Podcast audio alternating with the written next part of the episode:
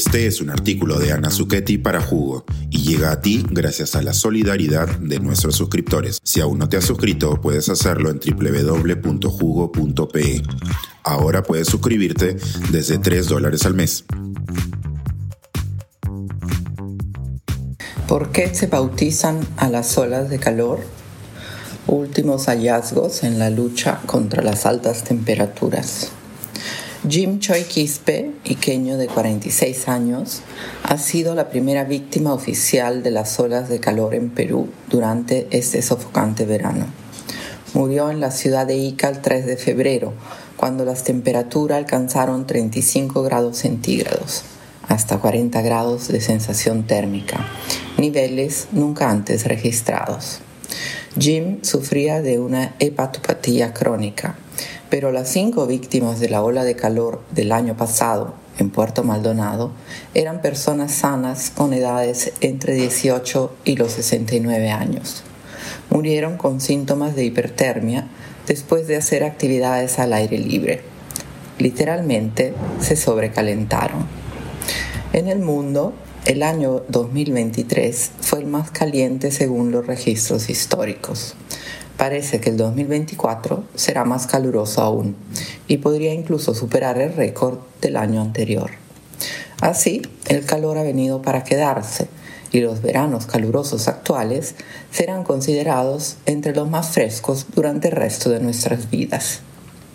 Si bien este año el fenómeno del niño es el principal responsable, como señala Patricia Rivera de la Subdirección de Predicción Climática de nuestra Agencia Meteorológica Nacional, el CENAMI, con el calentamiento global aumentan los días en que se superan los umbrales históricos.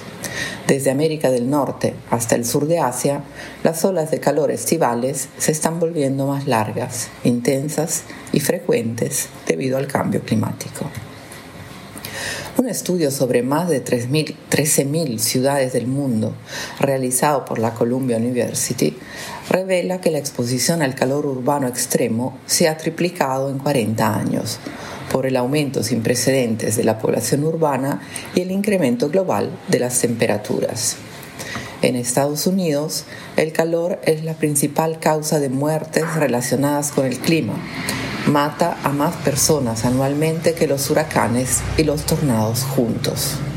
En Europa, la hora de calor más mortífera fue en 2023, con más de 71.000 fallecidos.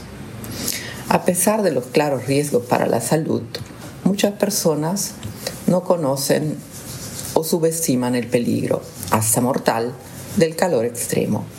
Por ello, las olas de calor han sido apodadas el asesino silencioso. En América del Sur, además, su impacto y magnitud se subregistran y subinforman, ya que la mayoría de países carece de suficientes estaciones meteorológicas para permitir a los científicos registrar la temperatura de manera más confiable. Para hacer frente a este fenómeno, las ciudades del mundo se están preparando.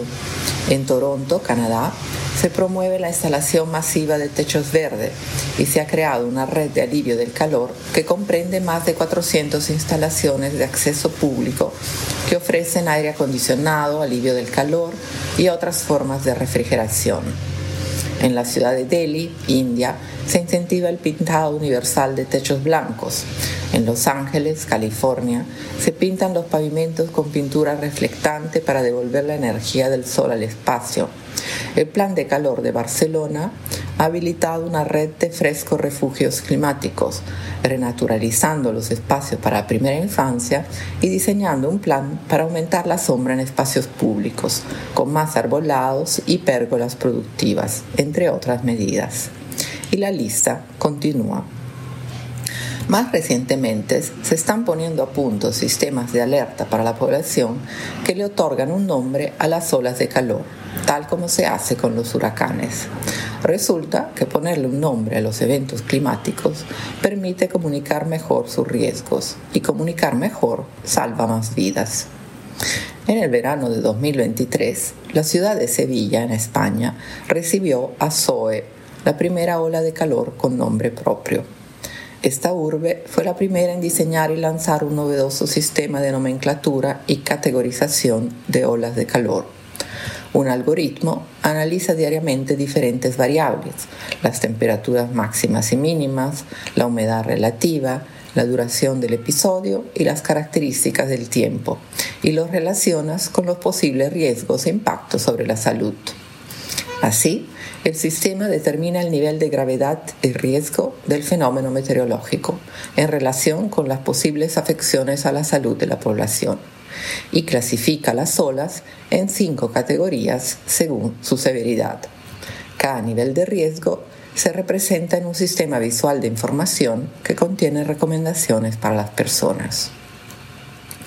La ciudad de Atenas ha seguido los pasos de Sevilla Cleon, la ola de calor del verano de 2023, alcanzó los 46 grados centígrados y las autoridades lanzaron una alerta de calor de nivel 3 además de un boletín de emergencia sobre la peligrosidad de las altas temperaturas, el gobierno abrió espacios públicos de enfriamiento, permitió que los empleados de empresas privadas trabajaran de forma remota y multó cualquier trabajo exterior en horas de la tarde. Instaló ambulancias fuera de sitios turísticos como la Acrópolis e incluso cerró diversos sitios arqueológicos sabiendo que muchos turistas podrían ser especialmente vulnerables al calor peligroso. Otras ciudades, como Los Ángeles, Miami y Melbourne, han diseñado iniciativas similares y están utilizando sistemas de alerta temprana basados en la salud, con algoritmos que integran, además de variables meteorológicas, la información de salud local y datos de la estructura urbana de la ciudad. De esta manera, los pronósticos se vuelven más sensibles al contexto específico y las autoridades pueden comunicar mejor el nivel de amenaza, aumentar la flexibilidad de su respuesta de emergencia y mantener seguras las comunidades. El equipo científico del principal centro de investigación y asistencia sobre el tema, el Centro de Resiliencia de la Fundación Adrian Ash Rockefeller, está actualmente presionando a la Organización Meteorológica Mundial y a la Administración Nacional Oceánica Atmosférica de Estados Unidos para que establezcan la nomenclatura y clasificación de las olas de calor como una norma. Quizás nuestro tsunami haría bien en tomar nota. Las olas de calor y el calentamiento global no son otra mentira socialista, como declara el presidente argentino Milei haríamos bien en prepararnos, más allá de solo buscar un nombre. Suscríbete a Jugo y espía en vivo cómo se tramó este artículo. Nuestros suscriptores pueden entrar por Zoom a nuestras nutritivas y divertidas reuniones editoriales. Suscríbete en www.jugo.pe.